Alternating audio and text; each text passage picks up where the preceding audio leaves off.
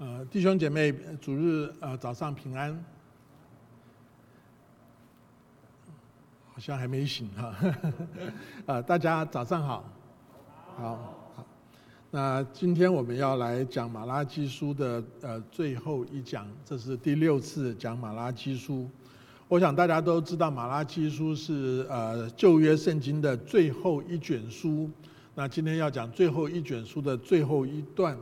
我就想到一个问题，呃，这个问题就是说，如果你写一篇文章，如果你画一幅画，如果你做一个设计，甚至你写一本书，你知道做这些事情是永远可以继续的修改、继续的增添、继续的删除，但是总有一总到一个时候你要去结束。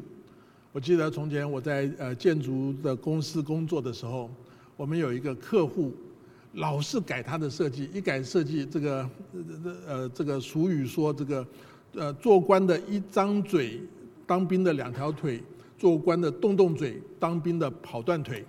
他讲一讲，我们就得改一改，讲一讲，改一改，所以他称自己叫做劳改队长，老是在那边改设计，到底。旧约圣经马拉基书，圣灵是他的作者，虽然先知马拉基也是他的作者，要怎么样结束？我想是呃，我们今天一起来思想的。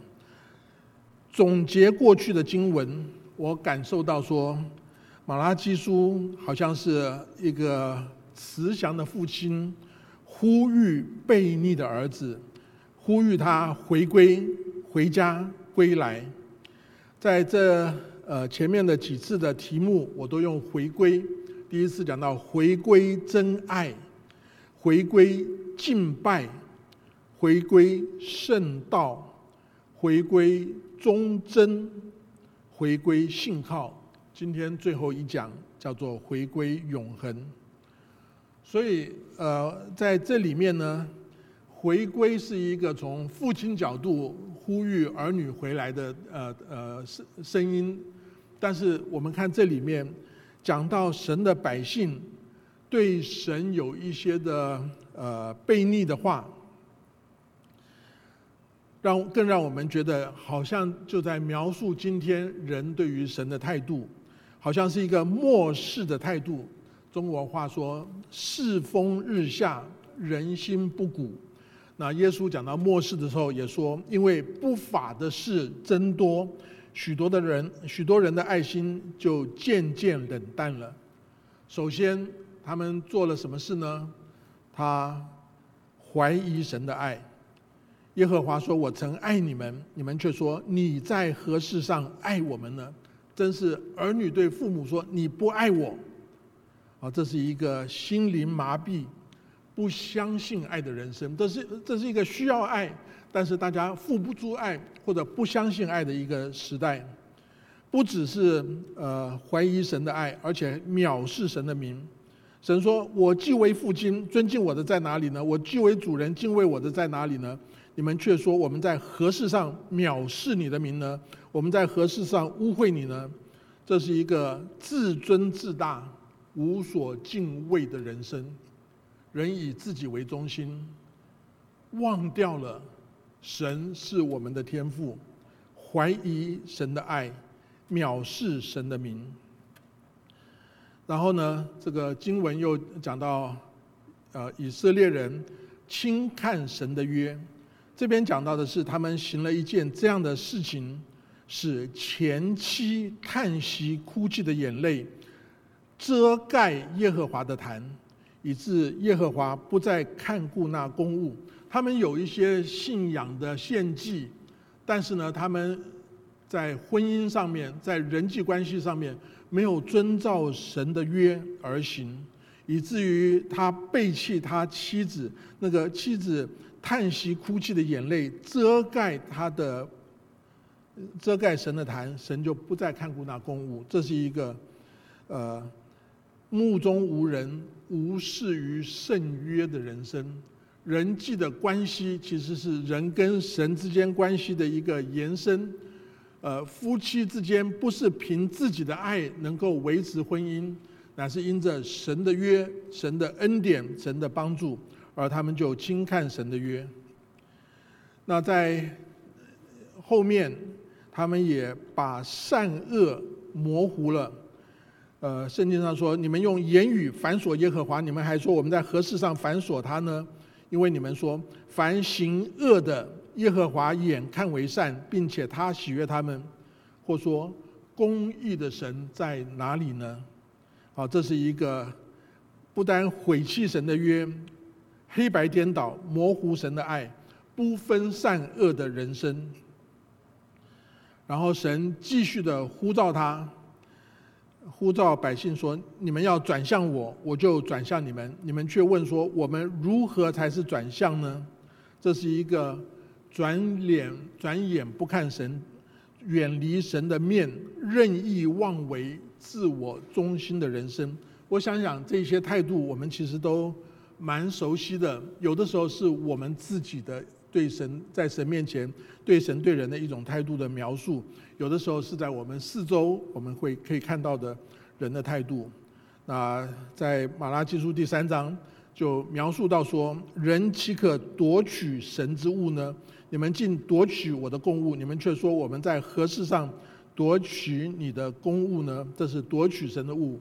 呃，马拉基书里面特别也提到，神给人呃十一奉献的一个应许，呃，神要赐福呃降下，好，这是。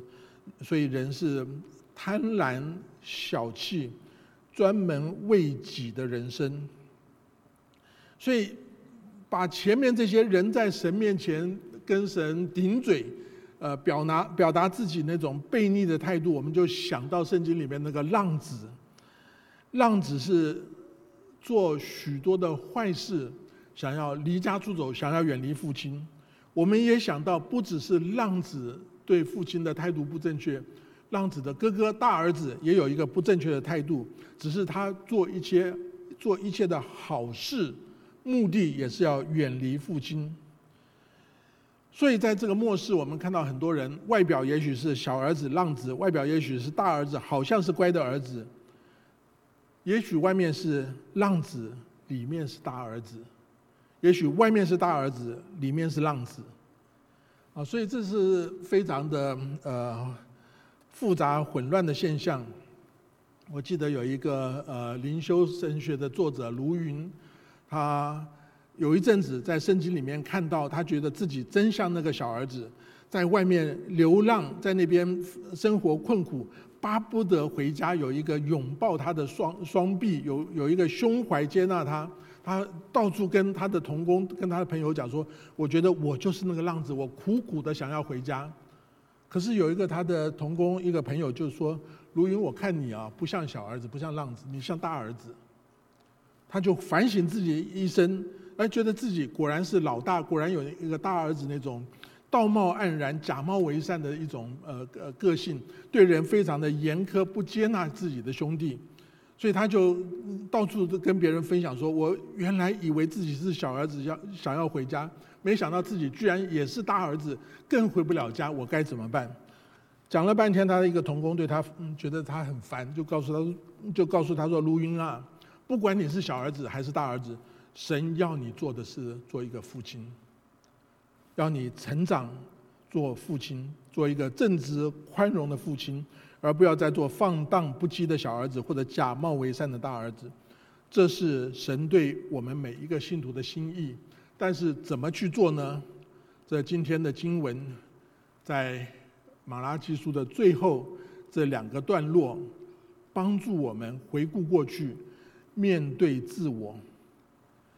神没有毁灭这些叛逆的儿女，神耐心的跟我们说话。当我们背逆神，当我们顶撞神的时候，神仍然听我们的声音，耐心的跟我们分享。你看这个呃经文中间，他首先他与神争辩，耶和华说：“你们用话顶撞我，你们还说我们用什么话顶撞了你呢？”对于我来说，一个凡人居然回嘴顶撞神。是不可思议的，可是人无知愚昧，人的骄傲自大，可以说是没有底线的。在人与人交往的时候，因为人自我中心，常常或者永远觉得自己是对的，别人是不对的。我们应该严以律己，宽以待人，我们却常常严以律人，宽以待己。这样的人到了神面前，还跟神顶撞，说我们有什么顶撞呢？我们用什么话顶撞你呢？人到神面前，好像螳臂挡车，好像夜郎自大。当然，最后吃亏的还是自己，与神争辩是没有用的。而这样子的人呢，就说侍奉神是突然的，遵守神所吩咐，在万军之耶和华面前苦苦斋戒，有什么益处呢？这礼拜五我参加周五团契的仁爱组查经，那这个经文中间是圣经里面一段。很黑暗的历史，就是大卫的儿子暗嫩强奸了他同父异母的妹妹他玛，然后妹妹的哥哥押沙龙气得不得了，来，呃，后来就把暗嫩又想办法呃谋杀了，然后要报他妹妹被侮辱的仇恨。那在讨论过程中间呢，呃，不少人蛮同情亚沙龙的。说他是报仇啊，他不是，他只是呃呃保护他的妹妹，他妹妹受到欺负，但大卫又没有做好父亲，没有主持公道，那他怎么办呢？所以可能拉沙龙做的不全错，那到底怎么样？我想这其实大家可以思想，可以讨论一下。我有分享说，哎，我觉得拉沙龙所做的事情呢，叫做以恶报恶。基督徒该不该以恶报恶呢？如果不以恶报恶，我们能以善胜恶吗？这个世界，圣经虽然告诉我们神是最终的善，神必定胜过恶，但是我们常常的经验就是善胜不了恶。那善胜不了恶的时候呢？圣经也告诉我们要以法来治恶。既然法治不了恶，善胜不了恶，只好以恶报恶，是不是这样呢？所以有些人就有这样子的感受，说侍奉神、听从神的命令，好像这个呃没有办法呃胜利，呃反而吃许多的亏。所以我我我不是有一个完整的答案，但是我提醒大家，从圣经的原则，因为行善而吃苦，最后当神得胜的时候，就能够这个呃以善胜恶。虽然暂时好像恶是那样猖獗的，啊，所以这边讲到这些人不听从神的命令，嘲笑那些敬畏神、顺服神旨意的人，扭曲了正跟邪的分别，忽视了神的审判。那当这些人呃认为说苦苦的遵循这些有什么好处呢？我想基督徒的态度就是，神所设定的这些呃律法、神的心意、神的规定，我们需要去遵循。虽然有的时候没有很快的好处，就好像开车，你如果开得很顺畅，碰到红绿灯你必须停下来，稍有不便，但是呢，遵守这些规则是保保呃迟早会能够呃得到好的结果的。不遵守规则，可以暂时的嚣张、嚣张、横行霸道，迟早会吃亏。所以，这些人呢，不单任意妄为，称狂傲的人为有福，行恶的人得建立。他们虽然试探神，却得脱离灾难。这虽然是圣经里的话，却是圣经里面描述那些悖逆之子所讲的话。扭曲黑白，指鹿为马，迟早会祸在临头。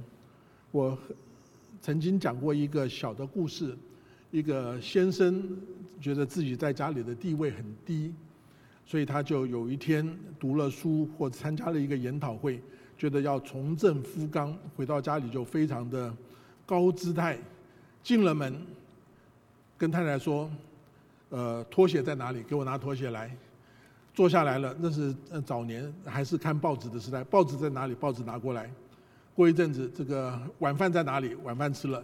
好，那个给我放洗澡水。好，洗澡之之前呢，就问太太说：“待会谁给我梳头？”太太就跟他说：“可能是殡仪馆吧。”人很嚣张，在神面前，却不知道祸在临头。当人以为没有神的时候，当人觉得不知道有没有神的时候，他忽视了创造者，他没有起源，好像一个人不认得他的父母亲，他生命没有爱的源头。当人忽视天地的管理者。他以为人的双手万能，人定胜天。当他自我中心、自傲自大的时候，他好像什么事都可以做得来。但是遭遇到真正的问题，他总有一天挡不住。当人忽视救赎者，当人以偶像代替真神，但是这些偶像取代了神，又不是真神，不能真的。帮助人不能真正给人人生中间真正的满足。当人忽视了神是审判者，愚昧者无惧，愚昧者任意妄为，最后的结果就是罪孽深重，万劫不复。彼得后书曾经讲到说，主所应许的尚未成就，有人以为他是单言。其实不是单言，乃是宽容你们，不愿有一人沉沦，乃愿人人都悔改。神暂时还没有审判，是神宽容。今天在美国，我想世界各地可能都差不多，就看到人在那边渐渐的远离神。原来是一个敬畏神的呃国家，敬畏神的百姓。渐渐的自我中心，远离神；渐渐的，甚至敌对神。凡是跟信仰相关的，都用一个仇视，都用一个呃呃对立的态度。我记得杨飞利 （Philip Yancey） 的书中就讲到一个故事，好像描述呃现代的美国的呃情况，呃呃灵性的状况。有一个孩子跟父亲吵架，在家里拿出一把枪，就把父亲打死了。哇，这个是一个很大的悖逆，很可怕的一件事情。晚上就被关在警察局的拘留所里面。可是呢，有人在晚上就听到他在哭，在那边喊着说他要爸爸，他要爸爸。杨飞利认为说这是美国今天的写照，以人为中心，竭力排除神的影响，却进入混乱的状态。那神不要我们成为悖逆之子，神要我们成为一个敬畏耶和华的人。圣经说，敬畏耶和华是智慧的开端。所以这段经文在圣经里面非常重要，好不好？我们一起来念，一起来。那时敬畏耶和华的彼此谈论，耶和华侧耳而听，且有纪念册在他面前记录那敬畏耶和华、思念他名的人。这是一个基督徒的人生，基督徒人生中间最大的一个喜乐，就是神要垂听。啊，对于呃敌对神的人，这是一个最大的恐惧；但对于基督徒神的儿女来说，这是一个最大的盼望、最大的喜乐。基督徒的人生是应该是以神为中心的人生。以弗所书那边描述神是说：一主一信一喜一神。就是众人的父，超乎众人之上，冠乎众人之中，也住在众人之内。超乎众人之上，就说神的儿女应该敬拜神，敬拜加给我们力量。冠乎众人之中，就代表神的儿女需要彼此有一个团契的生活，教会的生活，团契带给我们喜乐。住在众人之内。神住在众人之内，就代表我们每一个人要有一个灵修的生活，因为与神亲近，读他的话，向他祷告，神带给我们心中有平安，外面给我们力量，生活给我们喜乐，里面给我们平安。神垂听基督徒在一起的谈论分享，这是何等的福气！孔子曾经描述过一个状况，叫做“获罪于天，无所导也”。这是一个好像没有不愿意或者不能向神祷告的一个悲哀的状况，像对神是求告无门。但是圣经就描述说，基督徒的人生是一个以马内利，神与人同在的人生。我盼望我们每一个人都有这样子的经历。最近教会在推动生命成长的门徒小组，我就回想到在我人生过去许许多多的阶段，神的神都给我这样子的恩典，让我有一群的好朋友。我们在纽约有十七年的时间，那时候我们有一个呃追求的聚会，呃格外的呃学习圣经，也学习彼此分享。我在洛杉矶有五年多的时间，那时候我们有几个弟兄就成立了一个中年危机祷告会，大家在那边互相吐苦水，因为呃我们中间有人的儿女是青春期，有人的配偶是这个呃呃更年期，都到了一个情绪起起伏伏的时候，所以我们就到了危机期，就借着分享祷告，能够成为我们生命中间的喜乐跟盼望。我在住在 New Jersey 的时候。跟一位弟兄常常约了一起走路运动，一起祷告，一起读圣经，啊，这这都是人生中间最美好的地方。呃，在现在充满了各样危机的时刻，所有不管是工作，不管是家庭，不管是生活，各样的事情都让我们付出。但是当我们团契，当我们敬拜。当我们灵修的时候，是神给我们里面力量，给我们恩典。一个最可怜的人，是一个半吊子的基督徒，高不成低不就，信仰生活常常纠结，有一点点喜乐，但是没有真正的喜乐。所以鼓励弟兄姐妹，如果可能的话，往前一步去参加这样一个呃生命成长的门徒小组。神不单要垂听，神更要怜悯。敬畏神的结果，就是与神互动。神说：“在我所定的日子，他们必属我，特特归我，我必连续他们。”这建立跟神一个归属的关系。有了这样的关系，神的怜悯就能够临到。一个人在家里面。呃，我有的时候会这样子觉得说，父亲跟母亲的角色是一个不同的角色，但是是互补的角色。父亲往往对儿女有一个更高的要求，要求你要更好。那对一些人来说是压力，父亲就巴不得儿女出去闯荡天下。母亲是一个无限的接纳。无论你多不好、多糟糕，总是用爱来包容。无论你跑到哪里，总是盼望你回家。父亲挑战儿女，要他出去展开一生的使命，开展未来。母亲充满怜悯，随时随地欢迎受伤、疲倦的儿女回来，享受安息。神是天父对待儿女。既用公义圣洁，也用慈爱怜悯来对他敬畏他的人。我不知道你感觉神是严厉的，还是和蔼可亲的？其实都是。所以让我们圣经上说，对神的态度就是要敬畏，要爱他，怜悯我们。先知在这边指出。神要做的一件事情，就是把善人和恶人、侍奉神的和不侍奉神的分别出来。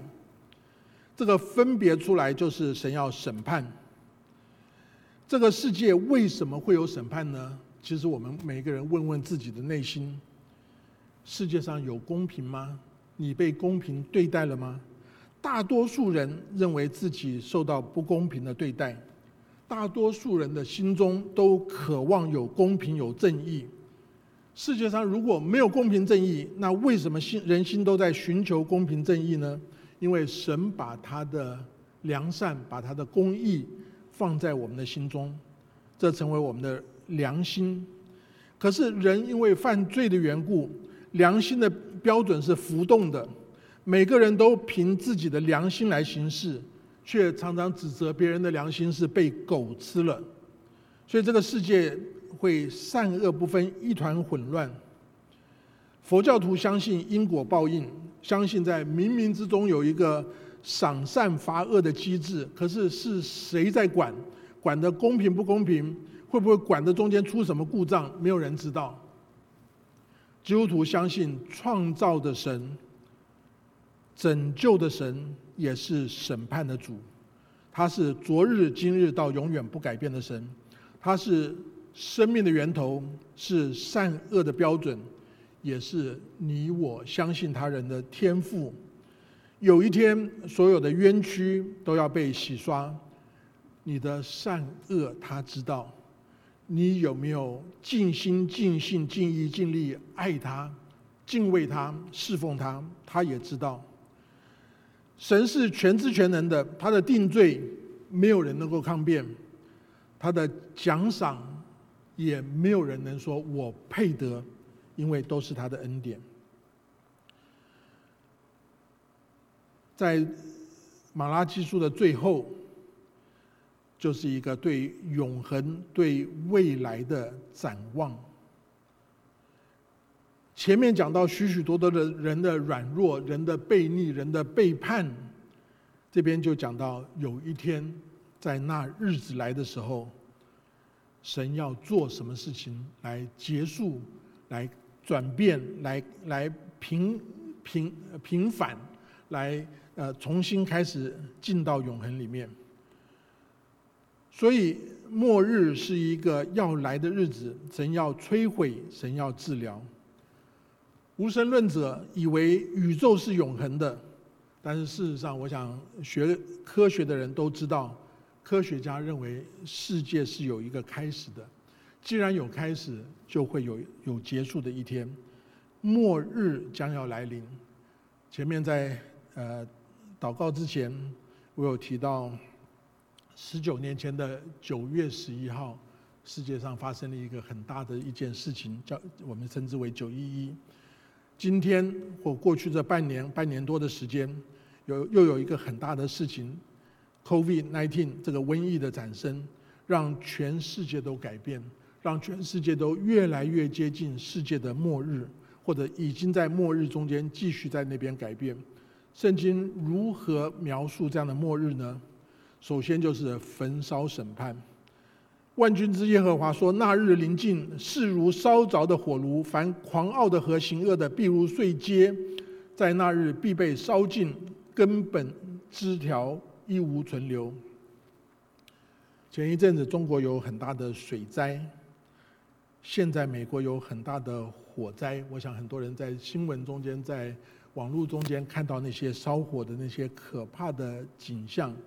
我还记得我们住在洛杉矶那几年，呃，看到这个百万豪宅，因为离树林太近，就一片付之一炬就烧掉了。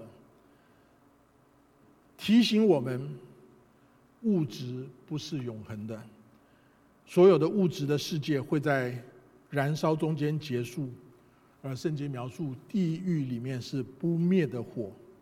耶稣说：“你缺了肢体进入永生，强如有两只手落到地狱，入那不灭的火里去。”这个火不止焚烧有形质的物质，也是神对罪恶的审判。挪亚洪水，挪亚时代神用洪水来审判，但是彼得后书说，到了末日，神要用。火来焚烧，来审判。但是审判是一个神要做的事情。对于有罪的人，审判是一个可怕的祸因；对于神的儿女，审判是一个喜乐的福音。但向你们敬畏我名的人，必有公义的日头出现，其光线或者说翅膀有医治之能。你们必出来跳跃，如圈里的肥犊。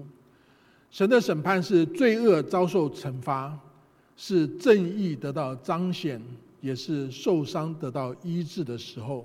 所以背逆神的人恐惧神的同在，因为当神同在显出他的罪，神是烈火，他感受到在审判台前那个地狱烈火的恐怖。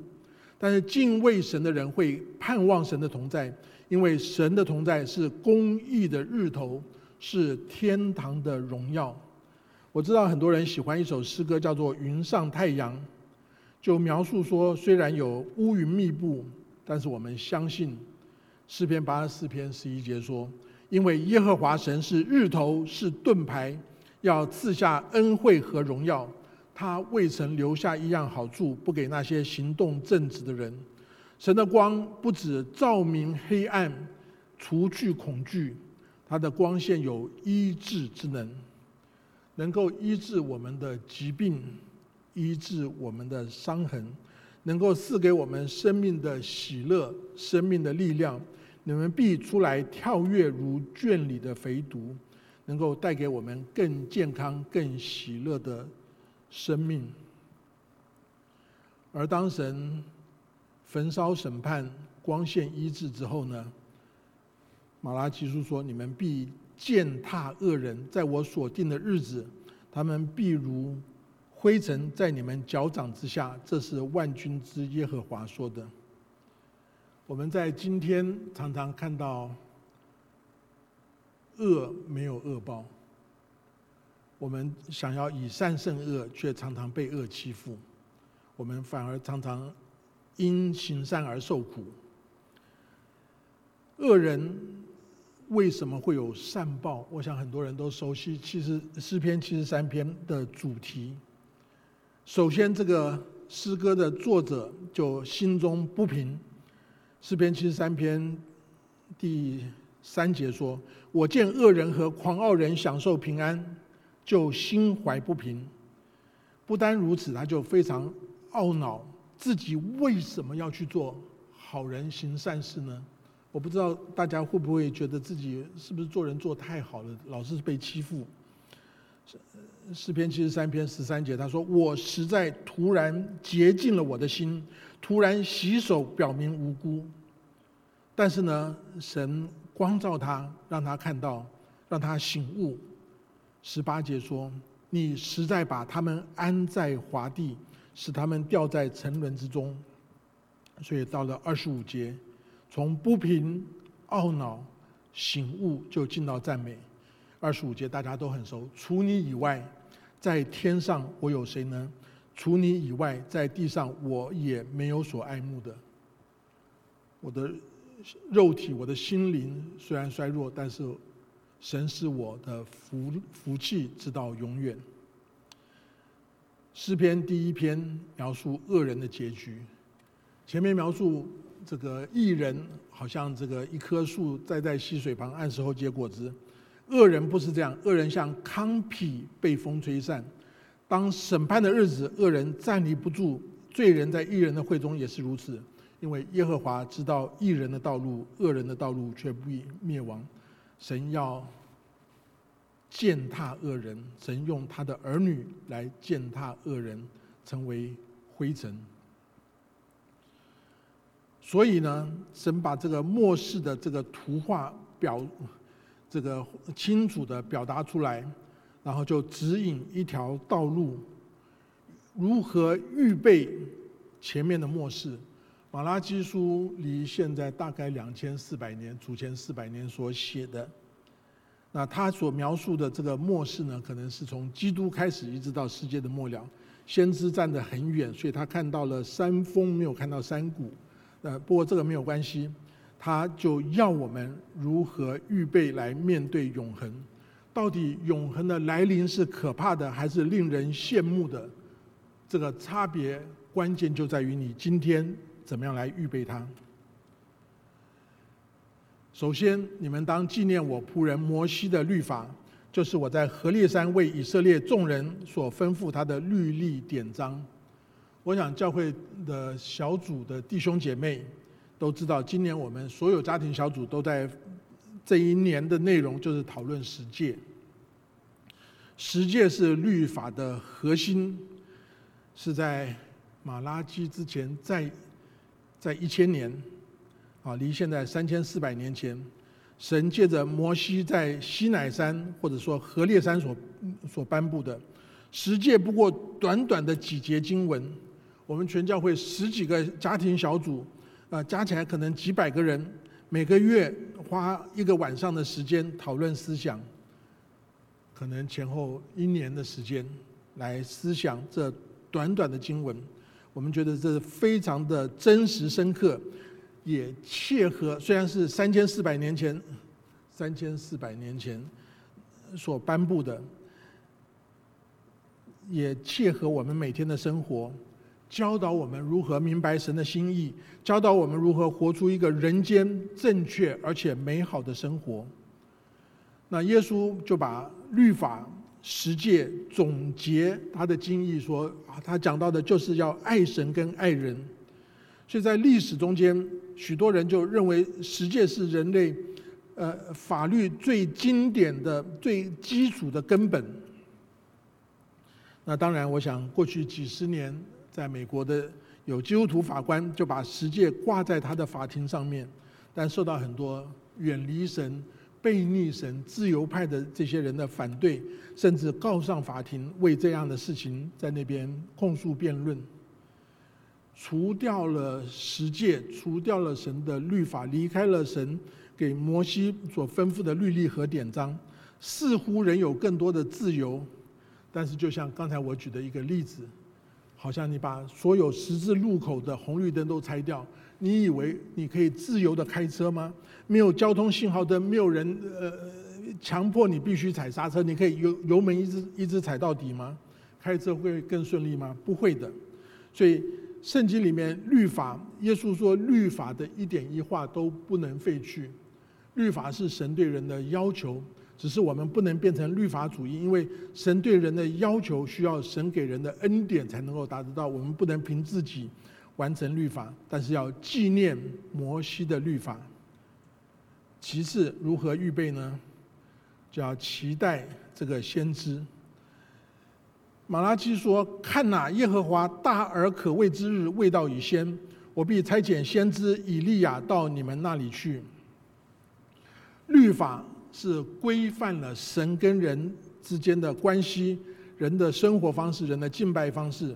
有祭司的这个体系来执行律法，原来应该是美好而且完全是是是重要的，可是人败坏的罪性，把律法变成一个外表的形式，只有敬敬拜的外壳，而没有真正从心中心灵和诚实发出的敬拜的实质。所以在以色列人的历史中间，神就差遣先知来传讲神的话，教导以色列的百姓要按照神的心意而活。而这边提到的以利亚、摩西是律法的代表，先知的代表就是以利亚。先知指责那些指外表遵行律法规条的形式化的信仰。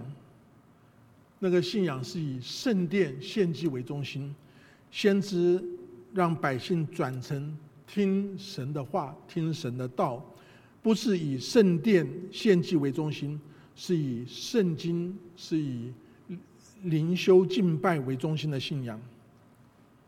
摩西曾经预言，有一位先知要出来。生命记十八章十五节说：“耶和华你的神要从你们弟兄中给你们兴起一位先知，像我，你们要听从他。”这是摩西对弥赛亚的预言，对基督的预言。马拉基书也预言了弥赛亚的先锋施洗约翰，说：“我必差遣先知以利亚到你们那里去。”当这个呃施施洗约翰来的时候呢，他就说。他就是以赛亚书四十章，在旷野预备耶和华的路，在沙漠地修平我们神的道的那一位。所以纪念律法，期待先知，然后呢，最后就是活出救恩。他必使父亲的心转向儿女，儿女的心转向父亲，免得我来咒诅遍地。今天讲到开始的时候，我问大家说：如果你要写一篇文章、做一个设计、画一幅画、写一本书，你怎么样来结束？刚才各位所听到的这句话，就是旧约的结束。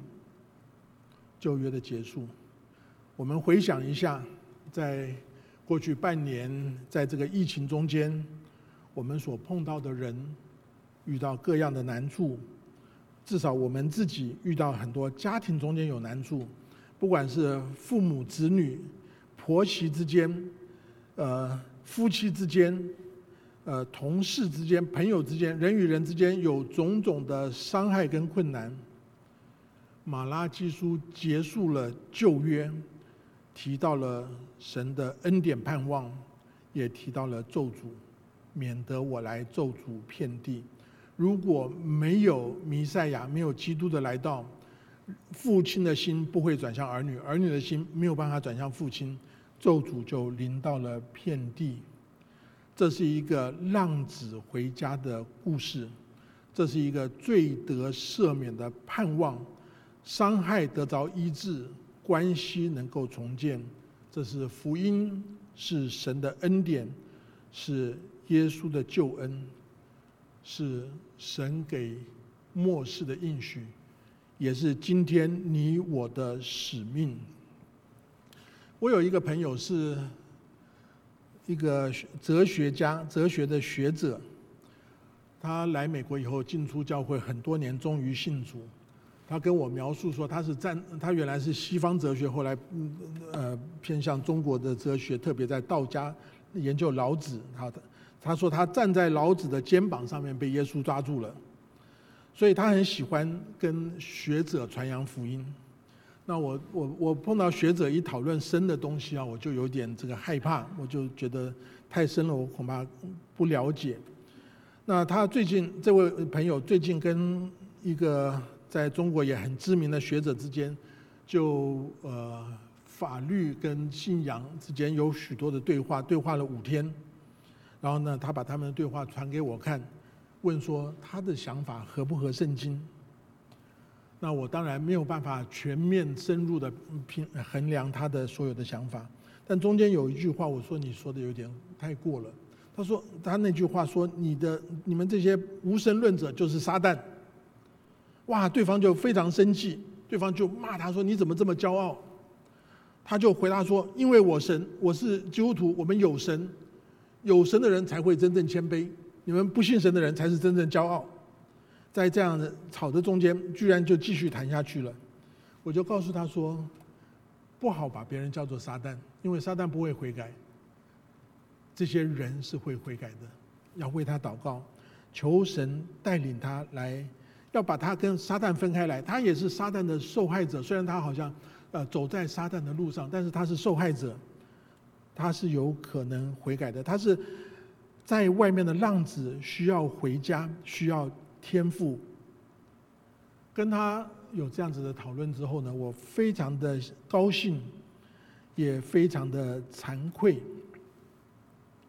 今天我们碰到了许多破碎的关系，看到许多痛苦空虚的人生，许多孤单的心灵。许多彼此伤害的关系，许多在外漂泊无家可回的浪子，许多需要恩典的人生。可是我们基督徒里面有没有一个传福音的火？有没有一个传福音的爱？今天我选了一首回应诗歌，叫做《主啊，主啊，我在这里》。第一节歌词是呃焦元莲牧师所写的。焦元连牧师多年前被主接去。第二节、第三节是王国显弟兄所写写的。我多年前听过他讲道，那他是一个传道人，他是一个作者。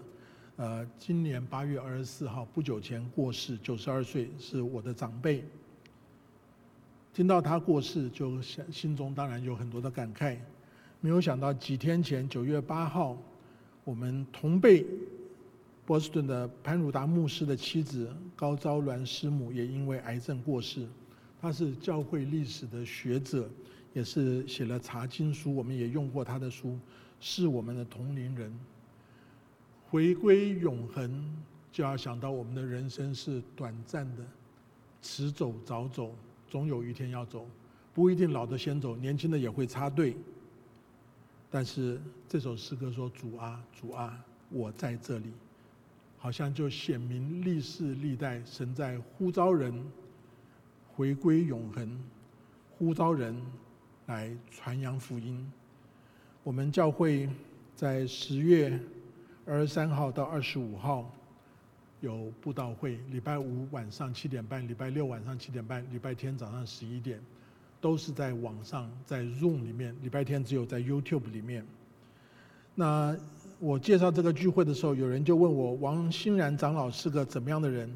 是不是那个大义凛然、慷慨激昂，还是呃温柔体贴、娓娓道道来的讲员？老实说，我也没有完全的了解他，但是我觉得他是一个非常有思想、非常有趣的人。从今天到布道会开始，我大概有四十天，我鼓励大家要为这个聚会祷告。为我们所认得没有信主的朋友祷告，因为是网上，所以我们可以即使是外地，在别州甚至在中国的朋友，我们也可以邀他们一起来来参加这个聚会。我们为朋友祷告，为这个聚会祷告，为自己祷告，为教会祷告，让我们能够跟他们建立关系。在末世临到的时候，即使主在我们有生之年不来，我们迟早也要过去。所以求主给我们一个紧迫感，一个愿意传扬福音、活出救恩。看到这个世界，父亲的心需要转向儿女，儿女的心需要转向父亲。如果不是靠着耶稣，不是靠着神的恩典、神的救恩、主耶稣的福音，没有办法转得过去。求主帮助我们一起来祷告。天父，我们为 今天这一段经文，为着我们过去来思想马拉基书，向主献上感恩。虽然是两千四百年前对于当时以色列人的信息，中间许多事情也是针对今天的我们，开我们的心眼，点燃我们心里的火，不要因为害羞、惧怕或者各样的借口，就不去成为你的门徒，就不去传扬福音。求主怜悯你的教会，怜悯我们每一个人，在这样一个时间，仍然能够把在呃今生今世带进永恒，把一个没有相信你的人带成为你的儿女，这是人生中间最有意义的事情。我们向你献上满心的感谢，祷告奉耶稣基督圣名，阿门。